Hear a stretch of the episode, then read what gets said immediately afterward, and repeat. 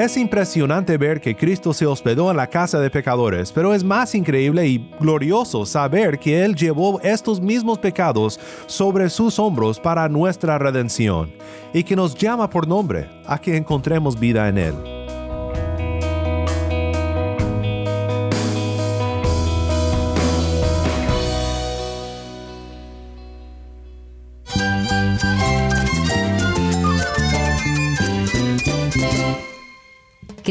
Cristo es todo para mí. Mi Salvador, mi amigo, mi guía. Cristo es mi verdad. Es nuestra guía, nuestro faro. Cristo es el Señor y Salvador. Nuestro protector, nuestro amparo, nuestra fortaleza. Es Jesús, el único que te lleva a Dios, el único camino, la verdad y la vida. No hay más ningún camino, es Jesús. Estás escuchando a El Faro de Redención. Cristo desde toda la Biblia para toda Cuba y para todo el mundo. Mi nombre es Daniel Warren, gracias por acompañarme aquí en El Faro. Hemos llegado al final de nuestra serie Retratos del Redentor. Hemos visto en toda la Biblia retratos de nuestro Cristo, en el Antiguo Testamento como también en el Nuevo. Espero que como yo te hayan servido para conocer a Cristo mejor que antes y amarlo mejor que antes también. Hoy concluimos con un retrato más y es Jesús el que busca y que salva. Para mirar este aspecto de nuestro Cristo, quiero pensar contigo en una de las historias favoritas de la escuela dominical, pero que es una historia para chicos y también para grandes, para todo aquel que tiene la necesidad de ser buscado y salvado por el Salvador que ofrece su gracia redentora. Así que si tienes una Biblia, busca Lucas 19 y quédate conmigo para ver a Cristo y su gracia en la historia de Saqueo el recaudador de impuestos, que fue buscado y salvado.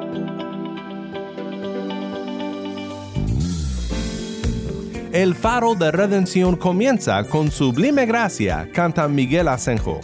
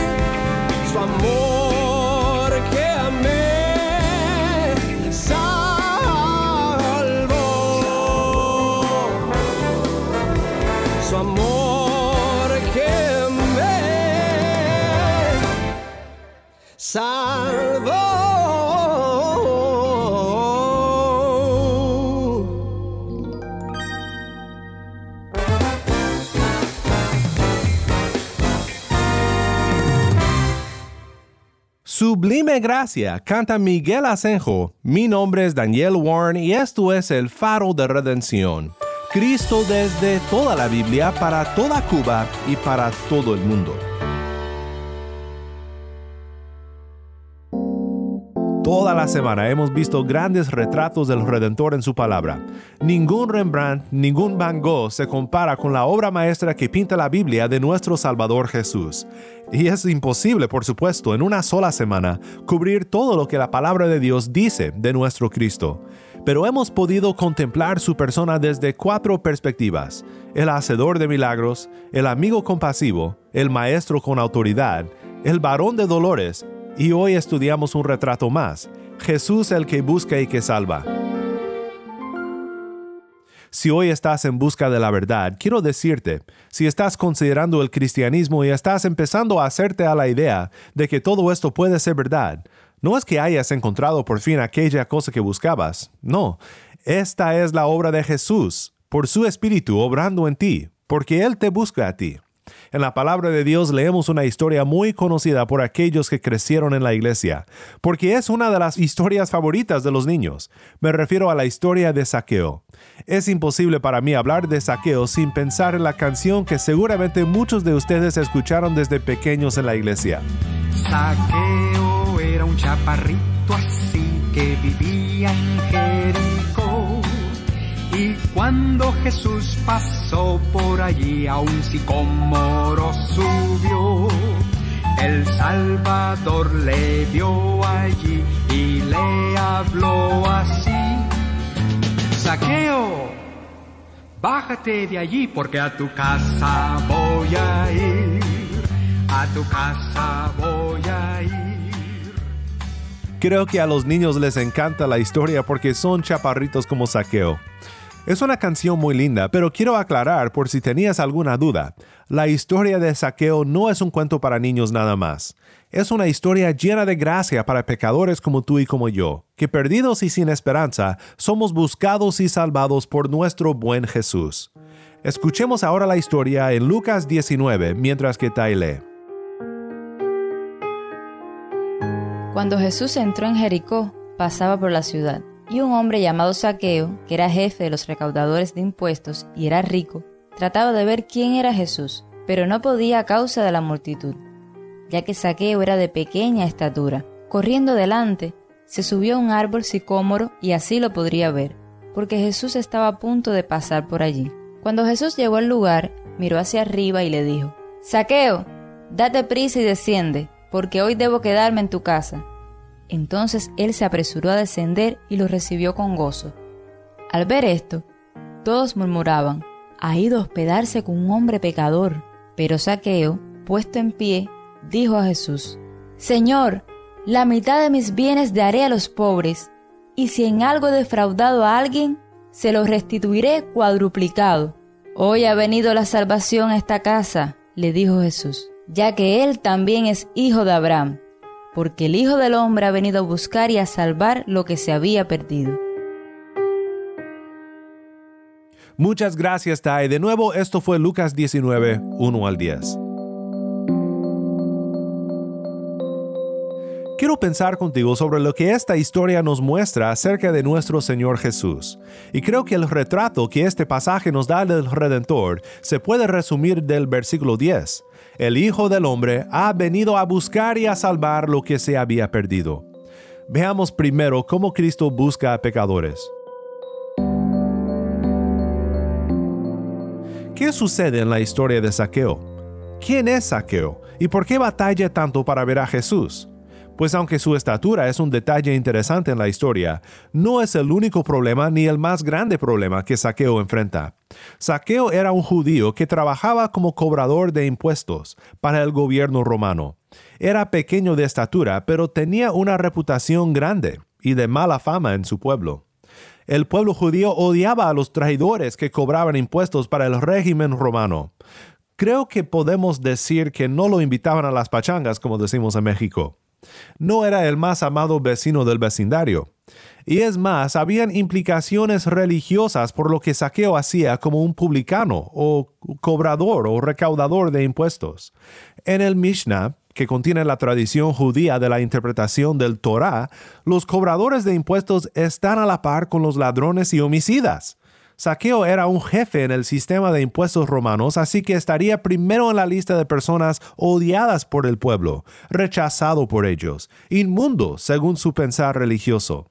Aunque fue judío, no podía ni siquiera acercarse al templo. Estaba en la misma condición, según el pensamiento religioso, que un leproso, sin esperanzas de remediar siquiera su situación. Quiero que notes también que Lucas dice que era rico. Es de esperarse debido a su posición, pero es importante porque justo antes de la historia de Saqueo, conocemos a un joven rico cuyas riquezas le impidieron venir a Jesús cuando consideró seguirle. Cristo le dijo a sus discípulos, qué difícil es que entren en el reino de Dios los que tienen riquezas porque es más fácil que un camello pase por el ojo de una aguja que el que un rico entre en el reino de Dios. En otras palabras, es imposible. Los que oyeron esto dijeron, ¿y quién podrá salvarse? Respondió Jesús, lo imposible para los hombres es posible para Dios. Entonces cuando Lucas menciona las riquezas de saqueo, crea una tensión en la historia. Hemos visto a cobradores de impuestos seguir a Jesús, pero ¿puede este hombre rico realmente ser salvo? Pues con todo esto en mente, veamos cómo Cristo busca a este pobre pecador, porque así mismo nos busca a nosotros hoy también. Dice el versículo 3 que Saqueo trataba de ver quién era Jesús. Ahora puede ser que solo lo hacía por curiosidad, pero puede ser que también lo hacía porque buscaba respuestas. Podemos imaginar que en una región tan pequeña como la tierra de Israel, Saqueo había oído de la conversión de su colega Mateo, otro cobrador de impuestos, que se había convertido en un seguidor de Jesús. Tal vez tú has experimentado alguna vez lo mismo. Un compañero en el trabajo ha seguido a Jesús y toda su vida cambió. Tal vez dejó su carrera para ser un misionero o un pastor y se te hizo una locura en el momento. Buscabas respuestas. Quizás estás escuchando a El Faro hoy porque sigues buscando respuestas. Creo que algo así puede estar pasando con Saqueo. Y este hombre con sus preguntas batalla para poder ver a Jesús. Debido a su mala fama, nos insinúa el texto que las multitudes le impedían intencionalmente para que no viera a Cristo. Pero busca la manera, aunque sea algo ridículo para un adulto y un oficial como Saqueo, él se suba a un árbol, a un sicomoro. La necesidad de ver a Jesús va más allá del decoro, la distinción y la dignidad. ¿Qué sucede después? Aquí es donde empezamos a ver que Saqueo busca a Jesús, pero es otro que le busca a él. Leemos en el versículo 5, cuando Jesús llegó al lugar. Nunca dejemos de asombrarnos de estas palabras. Cosas maravillosas resultan cuando Jesús llega a un lugar. Jesús mira hacia arriba y podemos imaginar que como suele pasar, cuando Jesús miró hacia arriba, toda la multitud también lo hizo. Y allí estaba el gran saqueo, expuesto, vulnerable, ridículo, en un sicomoro. Pero esto, y es muy importante notarlo, esto no fue coincidencia. Jesús miró hacia arriba y le dijo, Saqueo, date prisa y desciende, porque hoy debo quedarme en tu casa. Esta situación no le agarró de sorpresa porque era parte de su plan. Saqueo lo buscaba, pero Cristo era el que buscaba a Saqueo desde un principio. Ya tenía cita con el cobrador de impuestos odiado y despreciado, que se encontraba en esta situación vergonzosa, y le habla por nombre diciendo, Saqueo, bájate de allí. Si tú por igual estás escuchando y aún tratas de ver quién es Jesús, quiero que insertes tu nombre en estas palabras, y quiero que escuches la voz de Jesús hablándote a ti, Roberto, Marta, Odalis, Pedro, bájate de allí. Jesús te llama para que vengas a Él, para que lo conozcas no desde lejos con dudas y temores, sino en persona, en una relación íntima con Él. Este es el plan de aquel que vino para buscar y salvar a los perdidos. Aquí donde Jesús dice, hoy debo quedarme en tu casa, realmente tenemos un verbo repetido muchas veces en el Evangelio de Lucas, un verbo que tiene referencia a las cosas que Cristo debe hacer, cosas esenciales a su misión. Hoy debo quedarme en tu casa. Y aquí, increíblemente, lo que Cristo debe hacer se enfoca en una persona por primera vez. ¿No es maravilloso esto? Ser incluido en el deber del Mesías, en la agenda del Mesías prometido. Cristiano, si tú has puesto tu fe en Jesús, tú también formas parte de este plan divino. Hoy debo quedarme en tu casa. Sabemos que Jesús buscaba a Saqueo porque Saqueo recibe a Jesús con gozo en su casa. No sabemos en qué punto la búsqueda de Jesús resultó en la salvación de Saqueo. ¿Fue en el momento que oyó la voz del Señor llamarlo por nombre? ¿Fue en el camino a su casa? ¿Fue sentado en la mesa con el Salvador? Pues no sabemos, pero quiero que pensemos ahora un poco sobre cómo Cristo salva a los pecadores. Hemos visto cómo Cristo busca a pecadores, ahora veamos cómo Cristo salva a pecadores. La actitud de la multitud al ver todo esto nos da un buen contraste que sirve para resaltar cómo Cristo salva a los pecadores. Dice el versículo 7, al ver esto todos murmuraban, ha ido a hospedarse con un hombre pecador. Si conoces el Evangelio de Lucas, entonces probablemente te suene familiar la protesta de la multitud. Lo leemos también en Lucas 5.30 y en Lucas 15.2. Muestra un orgullo tremendo y una confianza en su propia justicia. Ilustra perfectamente la parábola que Cristo contó solo unos momentos antes de nuestra historia, diciendo lo siguiente. Dijo también Jesús esta parábola a unos que confiaban en sí mismos como justos y despreciaban a los demás. Dos hombres subieron al templo a orar. Uno era fariseo y el otro recaudador de impuestos. El fariseo puesto en pie oraba para sí de esta manera. Dios, te doy gracias porque no soy como los demás hombres, estafadores, injustos, adúlteros, ni aun como este recaudador de impuestos. Yo ayuno dos veces por semana, doy el diezmo de todo lo que gano, pero el recaudador de impuestos, de pie y a cierta distancia, no quería ni siquiera alzar los ojos al cielo, sino que se golpeaba el pecho, diciendo, Dios, ten piedad de mí, pecador. Les digo que éste descendió a su casa justificado, pero aquel no, porque todo el que se engrandece será humillado, pero el que se humilla será engrandecido. El contraste aquí que nos ayuda a ver cómo Cristo salva a pecadores es confiar en nuestra propia justicia o reconocer que somos pecadores viles que requieren misericordia, gracia y salvación. Las multitudes confiaban en que eran judíos, el pueblo escogido de Dios, seguidores de la ley, y pensaban que por eso serían salvos. Sabemos que esto es lo que pensaban porque cuando Saqueo muestra los frutos de un corazón redimido, haciendo restitución por sus defraudes, Cristo dice, y tengo que creer que lo hizo mirando hacia la multitud orgullosa, Hoy ha venido la salvación a esta casa, le dijo Jesús, ya que él también es hijo de Abraham. Igual nosotros muchas veces pensamos que seremos salvos por lo que somos o por lo que hacemos. Somos buenas personas. Somos fieles miembros de la iglesia. Venimos de una familia cristiana. Somos mejor que algunos. Pero, ¿qué dijo Jesús? Lucas 5:32. No he venido a llamar a justos, sino a pecadores al arrepentimiento. La maravillosa noticia del Evangelio es que los pecadores pueden arrepentirse y ser salvos, porque Cristo, el único hombre justo, no solo se hospedó con pecadores, sino que en la cruz del Calvario fue hecho pecado mismo para salvar a pecadores. Para todos los que creen en Él, su perfecta vida viste a pecadores de justicia, y su muerte satisface la ira de Dios contra pecadores. Entonces te quiero preguntar ahora, ¿Ves aquí el hermoso retrato de un redentor que busca y que salva? ¿Reconoces que tu búsqueda por la verdad es realmente la verdad y la vida buscándote a ti?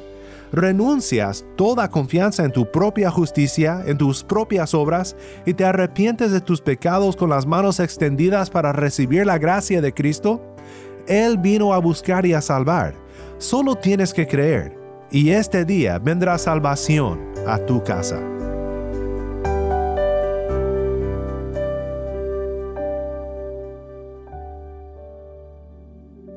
El herido fue por mi rebelión y sobre él el castigo llevó de nuestro dolor.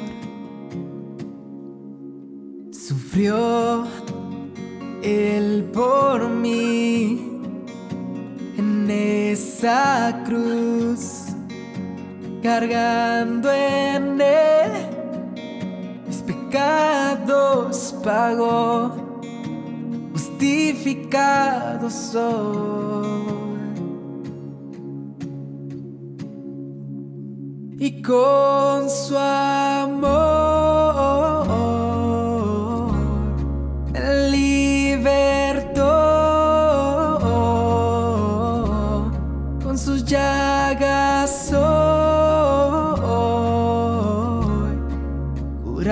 curado yo.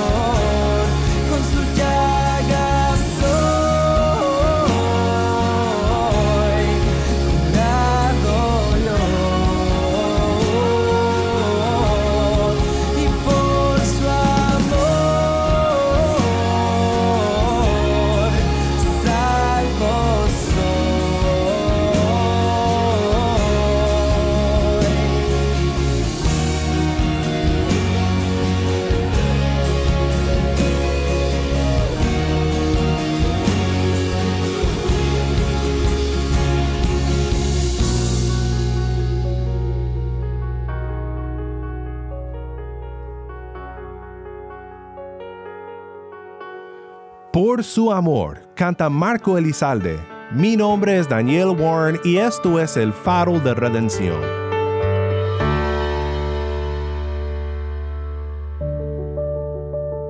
Es impresionante ver que Cristo se hospedó en la casa de pecadores, pero es más increíble y glorioso saber que Él llevó estos mismos pecados sobre sus hombros para nuestra redención y que nos llama por nombre a que encontremos vida en Él. Te quiero invitar una vez más, si aún no conoces al Señor, si aún sigues en el sicomoro de las dudas y las preguntas, ¿Por qué no vienes ahora a Cristo? Pídele entendimiento, pídele que te salva. Él lo hará, solo tienes que creer. Oremos juntos para terminar. Padre Celestial, te doy gracias por historias como esta en tu palabra, que nos enseñan sobre Jesús, el que busca a pecadores y que salva a pecadores como nosotros. Gracias por ser tan paciente con nosotros mientras te buscamos, aunque realmente tú nos buscas a nosotros. Pido Señor por aquellos que me acompañan hoy que aún no te conocen, que puedan entender quién es Jesús, tal como Saqueo, y que sus vidas puedan ser transformadas tal como la de Él, por tu gracia. Pido por mis hermanos en Cristo que nunca tengamos una actitud que se indigna de los pecadores, sino que vayamos como nuestro Señor a donde ellos están, y como Cristo tengamos misericordia de los que más necesitan escuchar las buenas nuevas de salvación. Todo esto te lo pedimos en el nombre de Cristo nuestro Redentor. Amén.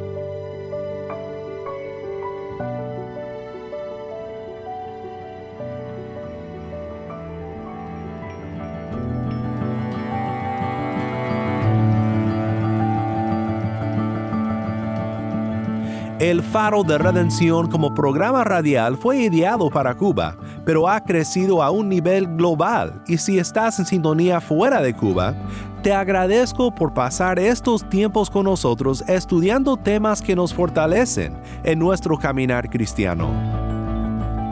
¿Tienes una historia que contarnos sobre cómo el faro de redención está impactando tu vida? Mándanos un correo electrónico a ministerio arroba el faro de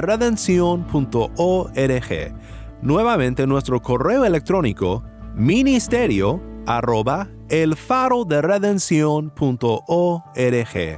O si te es más fácil, puedes enviarnos un mensaje de voz en WhatsApp. Nuestro número es 1786-373-4880. Nuevamente nuestro número de WhatsApp 1786-373-4880. Y no olvides que también nos puedes seguir en las redes sociales, en Facebook, Instagram y Twitter. Solo busca el faro de redención. Allí encontrarás más contenido durante la semana para animarte en tu fe y para mantenerte informado sobre el ministerio de El Faro. Para más información sobre este ministerio y sobre cómo tú puedes formar parte de nuestra misión, visita nuestra página web elfaroderedención.org.